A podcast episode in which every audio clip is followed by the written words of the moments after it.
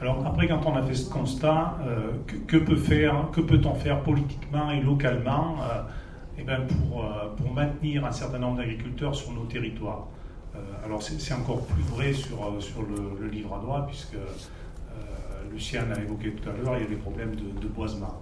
Donc là, ça fait partie d'une des actions qui ont été mises en place localement dans un premier temps, portées dans un premier temps par le parc la Forez, c'était d'éliminer une partie de ces boisements anarchiques euh, qui ont fait suite euh, justement à cette déprise agricole et au départ d'un certain nombre d'agriculteurs pour aller travailler en ville. Donc ça a été une expérimentation portée par le parc, reprise ensuite par le Conseil général. Euh, donc il y a des aides qui sont apportées à la fois aux, propriétaires cédants qui, acceptent de couper sa parcelle et d'aller laisser revenir un agriculteur, et une aide bien évidemment à l'agriculteur pour lui permettre de la dessoucher, de la remettre en état agricole. Euh, donc c'est pas neutre sur nos territoires. Nous, sur la communauté de communes du Haut-Livradois, et je pense que c'est sensiblement les mêmes chiffres sur Cagna, c'est entre 15 et 20 hectares par an euh, qu'on rend à l'agriculture, qu'on reprend à la forêt. Et ces 15 ou 20 hectares, ça représente souvent 50, 60 parcelles, euh, petites parcelles, mais qui sont en plein milieu de, de, de terrains agricoles. Ensuite, sur, la partie foncier, euh, on l'a vu donc avec l'intervention en terre de lien, et puis on le voit dans le film aussi, hein, le, foncier, euh, c'est l'outil premier pour, travailler en agriculture. Euh, donc là, là, également, il y a un certain nombre d'aides qui ont été mises en place, notamment la mise en place d'un diagnostic foncier sur les territoires, et, notamment sur les territoires de montagne, à la fois le, territoire du Sancy, des Monts et des Combrailles, et puis de notre côté, Livre-Forez. Donc faire un diagnostic du territoire et diagnostic aussi des, des, exploitants et des éleveurs qui sont sur ces territoires, euh, puisque, bon, le, tout à l'heure on le voyait sur, sur nos communautés de communes, là c'est une centaine d'exploitations agricoles, euh, mais quand on regarde dans le détail ces exploitants agricoles, il y en a la moitié qui ont plus de 50 ans. Euh, donc c'est vrai, Lucien disait, dans 10 ans on aura peut-être perdu 20 exploitants. Je veux dire, c'est dans le cas le plus optimiste.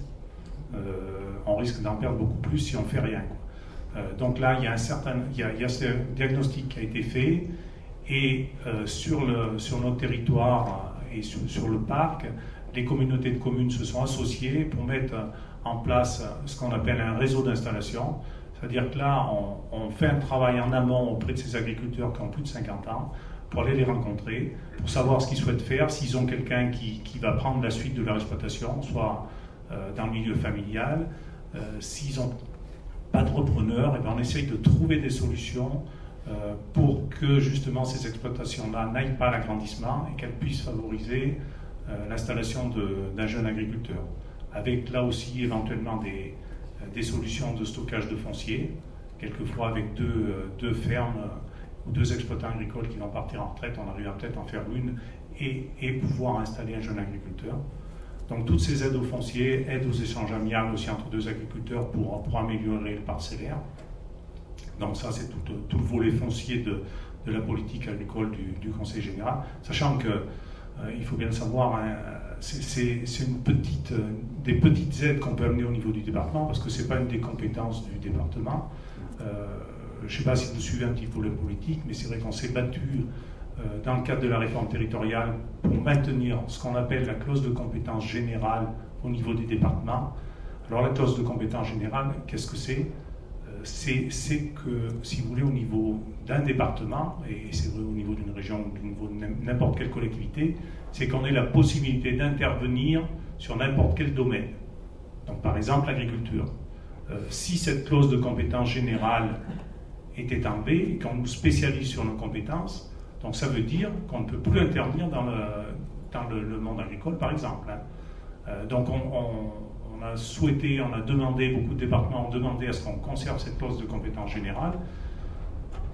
Apparemment, euh, c'est plutôt en bonne voie, euh, mais ça reste, ça reste à, confirmer. Hein. donc ensuite, eh ben, oui, le, choix qui a été fait depuis un, un peu plus de dix ans maintenant au Conseil général, c'est c'est ce qu'on disait tout à l'heure, c'est de maintenir un, maximum d'agriculteurs sur le territoire et, et d'avoir, notamment sur nos deux grandes régions d'élevage, hein, si, on, enlève la, Limagne qui est là, euh, les agriculteurs ont leurs problèmes et arrivent à vivre beaucoup plus facilement quand même que dans nos zones de montagne, c'était de, maintenir euh, un pays avec des paysans. Parce qu'on sait très bien que sur ces territoires-là, on ne vit pas que de l'agriculture comme il y a 50 ans d'aujourd'hui, mais on ne vit pas sans agriculteurs.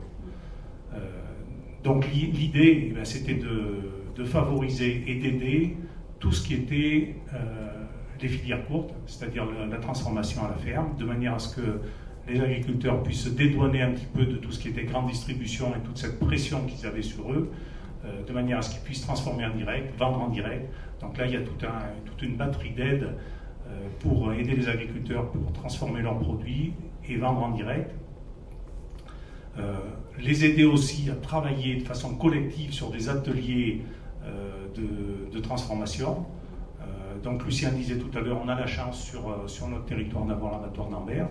Il euh, faut savoir que c'est le seul et dernier abattoir public du département du Puy-de-Dôme. Euh, donc c'est quand même un formidable outil euh, qu'il faut conserver. Et puis on a quelques, quelques beaux exemples sur notre territoire de ce qu'on a pu faire localement et aidé par le département. Moi je pense à la laiterie de la Tourette, si vous connaissez. Donc trois agriculteurs qui sont associés entre eux, qui étaient en bio, qui ont monté une laiterie, qui transforment aujourd'hui, je ne sais pas, entre 120 et 150 000 litres de lait. Hein? L'objectif c'est 250. Euh, donc qui sont installés depuis euh, les 5 ans, quelque chose comme ça, à peu près. 2005, 7 ans, 7 ans, 7 emplois. 7 emplois créés, donc euh, c'est vrai que ça parle quand même. Dans, un, dans un monde où on supprime et on, voit disparaître des agriculteurs tous les jours, 7 emplois créés. On a également sur, très localement sur Saint-Amand l'atelier de de viande bio, donc là aussi, c'est un outil qui est, mis à, qui est mis à la disposition des agriculteurs pour transformer leurs produits. Et, donc quand on, quand on regarde toute cette politique qui à destination justement de, transformer ces produits, après il faut leur trouver euh, des possibilités de vente. C'est pour ça que euh, on, a, favorisé un outil. Alors, on, s'est inspiré de, ce qu'a fait la Drôme. On avait engagé une réflexion il y a déjà un peu plus d'un an euh, on avait un, jeune, élève ingénieur qui était à l'ENITA qui avait fait ces derniers six mois avant de, passer son diplôme d'ingénieur au Conseil général, il avait travaillé sur deux communautés de communes des Combrailles pour voir s'il y avait la possibilité de, développer du, consommé local dans la restauration collective. Donc il, a vraiment fait un travail très intéressant. Euh, donc c'était sur les communautés de communes de Rochefort-Montagne et sous les Chavenons, si ça vous parle. Euh, donc un travail très intéressant avec euh, toutes les personnes qui pouvaient intervenir sur ce, secteur, hein, à la fois donc les, clients entre guillemets, collèges, maisons de retraite, écoles publiques, et de, de l'autre côté les producteurs, mais aussi les bouchers locaux, le boulanger local et autres, de manière à voir si, si on, pouvait avoir des, prix qui étaient compatibles avec la restauration collective. Et il s'est avéré que euh, dans certains domaines, euh, les producteurs étaient tout à fait en, capacité de fournir des produits au même tarif euh, que, la grande, que la restauration collective achetée via, via les groupements d'achat et via les, la grande. comment je pourrais appeler ça La grande. C'est peut-être pas la grande distribution, mais la grande vente, quoi. Des grossistes, quoi. Et, nous, très, très localement, donc sur les deux communautés de communes, à Olivier de Cagnan, on, on s'inspirait de cette, cette réflexion-là pour, pour aller dans le même sens. Euh, donc, entre-temps, on, s'est rapproché du département de la Drôme, euh, qui avait lancé euh, ce type même d'opération, la agri-locale, chez eux, notamment avec du maraîchage, mais ils sont, ils sont quand même beaucoup mieux placés que nous. Donc, on s'est inspiré de, ce qu'ils avaient pu faire sur ce département. ils l'ont monté au printemps, hein, c'est très, récent, puisqu'on est le deuxième département en France à le faire. Euh, donc c'est en fait monter un outil Internet qui permet euh, de, référencer tous les agriculteurs, euh, donc de, référencer un petit peu tous les producteurs, tous les agriculteurs qui font de la transformation, qui font de la vente, mais également de référencer le boulanger, le, boucher du coin. Donc là, tous, ces, agriculteurs sont référencés via cet outil Internet. Ensuite, on, s'adresse donc euh, au collège, collège, maison de retraite, tout ce qui est restauration collective, hein, école. Euh, bon, sur le secteur, on, a vu aussi les actes de Cagna, hein, centre d'aide par le travail. Donc l'objectif, c'est de mettre en relation de façon simple le producteur et le client potentiel. Euh, donc là, c'est vrai que si on avait l'outil Internet, on pourrait, vous, le, faire voir. C'est relativement simple. Hein.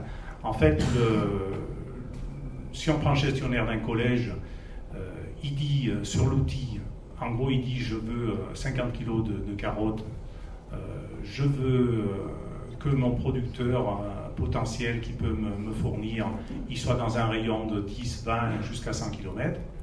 Hein, c'est lui qui choisit le, rayon d'intervention. Euh, donc dès qu'il a, dès a passé cette, demande-là sur le site internet, tous les, tous les producteurs, toutes les personnes qui sont référencées sur le site ont à la fois un SMS sur leur portable, un mail sur leur micro, un fax. le fax est un peu dépassé. Donc ils ont ces trois signalisations. Donc ensuite, euh, l'agriculteur quand il rentre chez lui le soir, bon, déjà il a eu le, signal sur son, sur son, portable. Quand il rentre chez lui le soir, il, euh, il va sur Internet et il dit euh, eh ben, Je suis en capacité de fournir les 50 kg de carottes à tant d'euros le kilo. Donc, euh, même, même gymnastique, le gestionnaire du collège reçoit également un SMS, un mail, lui disant que le producteur lambda, habitant à tel endroit, est en capacité de lui fournir les 50 kg de carottes. Donc, il a en fonction du rayon d'action qu'il a choisi, il a 3 à 4 producteurs qui ont répondu, et donc il fait son choix et il valide la commande. Voilà l'outil, euh, sachant que là, il y a des possibilités aussi, euh, s'il veut commander en bio, eh bien, il coche du bio, euh, il choisit son rayon d'action. Évidemment, s'il prend un rayon d'action trop petit et qu'il n'a pas suffisamment de producteurs, il peut élargir son rayon d'action. Alors, il faut savoir que cet outil est en conformité avec le Code des marchés publics. C'est vrai que les grossistes et autres peuvent aller sur, ce site et peuvent répondre à la demande. L'objectif, c'est d'aller vers les, vers les producteurs euh, et vers les agriculteurs qui font la transformation. Alors, on fait un pari, on est parti sur l'estimation des collèges. La restauration des collèges publics dans le département de Puy-de-Dôme, c'est 5 millions d'euros. On, se dit que si on transforme ne serait-ce que 10% de cette restauration collective et qu'on qu'on la, draine vers les, vers les producteurs locaux, c'est 500 000 euros qu'on injecte dans l'économie locale. Et là, euh, on prend que les collèges. Euh, c'est vrai que la Drôme ont, ciblé leur action sur les collèges.